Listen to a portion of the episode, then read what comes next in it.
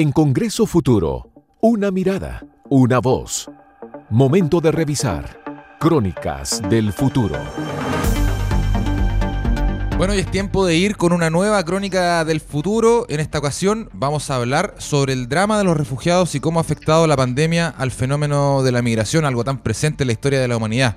Y para saber más de eso, para conocer más y analizar en profundidad este tema, ya tomamos contacto con Gilberto Aranda, académico del Instituto de Estudios Internacionales de la Universidad de Chile, también doctor en estudios latinoamericanos y por supuesto nuestro columnista de esta ocasión. Gilberto, bienvenido a Congreso Futuro, ¿cómo estás? Hola, eh, un placer escucharle y estar en esta instancia pudiendo trazar algunos caminos por esta cuestión tan importante como son las migraciones. Sí, pues es un tema muy importante, un tema que ha estado presente y que ciertamente se ha visto afectado por la pandemia, principalmente, imagino Gilberto, por las restricciones de movilidad. Eh, ¿Cómo se ha, se ha visto afectado este fenómeno que está eh, tan ligado al ser humano en toda su historia? Mira, qué importante lo que dices porque el ser humano, la humanidad, eh, la verdad es que tiene un origen eh, cultural en el nomadismo o la transhumancia. Eh, por lo tanto, la verdad es que históricamente lo regular ha sido el movimiento, el desplazamiento de, las personas a través del territorio. Y ciertamente a partir de la aparición del Estado-Nación, siglo XVII-XVIII, han empezado a emerger una serie de obstáculos o óbices al, a este desplazamiento. Hay algunos estados que se abrieron selectivamente hacia algunas migraciones, otros en cambio pusieron barreras muy tempranas. Y bueno, estamos en el siglo XX y particularmente en nuestro siglo XXI, eh, donde la movilidad humana eh, es muy fuerte pero está siendo cada vez más restringida. Y tal como tú dices, eh, la pandemia de alguna manera ha pronunciado ha enfatizado el carácter restrictivo, yo te diría policivo, respecto a eh, eh, detener, sancionar, evitar más bien las migraciones eh, por un contexto sanitario. Sin embargo, hay muchas situaciones catastróficas de carácter político o incluso desastres naturales que empujan a la gente a salir y si no tienen dónde llegar, pues se transforma en una tragedia humanitaria. Gilberto, ¿qué tanto influyen estos movimientos en el surgimiento de reacciones nacionalistas? Mira, es bien importante lo que dices y tal vez para complementar lo que veníamos hablando, yo quisiera mencionar que tenemos hasta el 2019, justo antes de la pandemia, alrededor de 272 millones de personas que se están desplazando. Son migrantes definidos por eh, los organismos internacionales como personas que se mueven a través de las fronteras. Nada más que eso. 272 millones de personas. 20% más que 10 años atrás.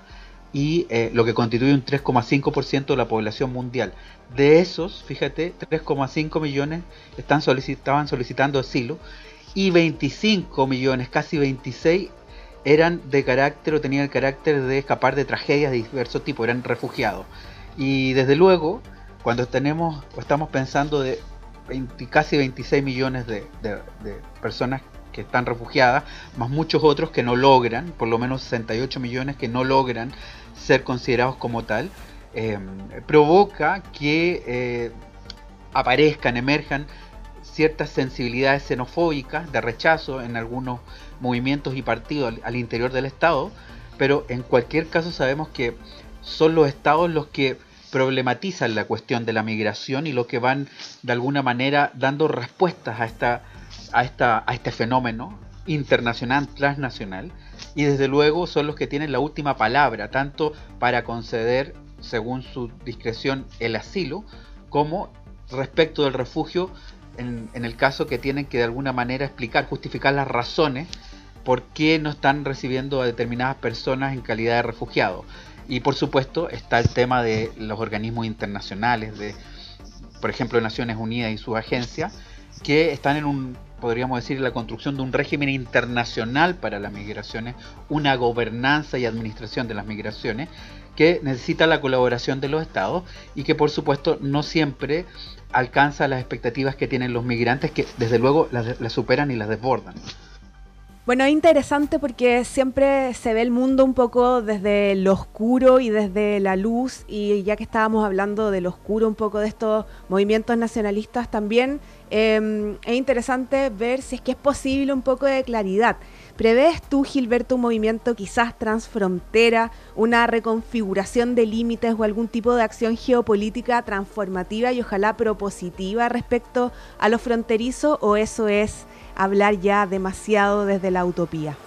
Qué importante lo que estás diciendo, eh, porque toda esta idea del cosmopolitismo nos viene de la, de la época de eh, Cinesio de, de Cinere, eh, que de alguna manera eh, mm, hablaba de que era el ciudadano del mundo. ¿ah? Y eh, por lo tanto esto es una, podríamos decir, un ideal, el cosmopolitismo, que hoy día se enfrenta con distintas ideas y utopías distintas. La idea nacional también, o el hipernacionalismo, es una de las ideas fuerzas que está movilizando a una población muy importante. Em, yo te quiero mencionar, por ejemplo, que a propósito de todo lo que está ocurriendo, vemos cierre de fronteras e hipervigilancia, hipernacionalismo, espiral de violencia, personas que son irregularizadas y en ese momento desposeídas de sus derechos, em, suspensión de derecho al asilo y al refugio a propósito de la pandemia, constitución de espacios de confinamiento, reversibilidad de las migraciones, está eh, a través de distintas acciones se está pidiendo a la gente regresar en forma pseudo voluntaria muchas veces. Y desde luego, frente a todo eso, la lucha de los migrantes creando redes de solidaridad que además deben enfrentarse a la xenofobia. Por lo tanto, yo te diría que el panorama eh, no es muy alentador. Había cuenta que tenemos que esta situación pandémica ha incrementado eh, la desesperación de personas que finalmente son migrantes forzados. A lo mejor no hay un no hay un conflicto político, no hay una guerra, pero se ven forzados por la situación de carestía de recursos para sobrevivir o por su situación de precariedad, incluso respecto a una pandemia que le ha incrementado, eh, se ven obligados a huir y mm, son no admitidos, son rechazados, repelidos por los estados.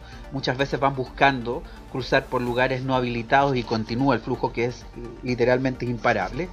Eh, pero no son muchas las expectativas eh, frente a, podríamos decir, este movimiento por parte de una sociedad internacional que a veces se muestra un poco indolente. Te diría yo que el, el esfuerzo que se ve más efectivo es el de administración o gestión de las migraciones, la gobernanza de las migraciones, por ejemplo, el pacto de Marrakech de 2018, pero también tengo que ser muy honesto respecto de esto, que muchos ONG y asociaciones de migrantes no están completamente conformes, porque al fondo eh, la administración implica una gestión que va diferenciando entre regulares e irregulares y esta, eh, esta podríamos decir, este criterio termina eh, criminalizando la crimigración, ¿no? Se termina criminalizando a aquellos que están en condición irregular y por supuesto fronteras que son securitizadas, ¿te das cuenta? Que se quieren volver impermeables, una cuestión que yo diría que es casi imposible porque finalmente se traslada a pasos no habilitados. Es Gilberto Aranda, académico del Instituto de Estudios Internacionales de la Universidad de Chile, doctor en estudios latinoamericanos y además nuestro columnista de esta crónica del futuro que les eh, trajimos eh, este domingo. Gilberto, eh, ciertamente hay muchos más temas que analizar respecto de la migración, así que te dejamos cordialmente invitado para las próximas semanas para que sigamos hablando de esto. Bueno, un placer haber charlado con ustedes y el mayor de los éxitos a este programa. Muchas gracias Gilberto, un gran abrazo, nos reencontramos. Gracias Gilberto, que estés bien, buen día. Hasta luego.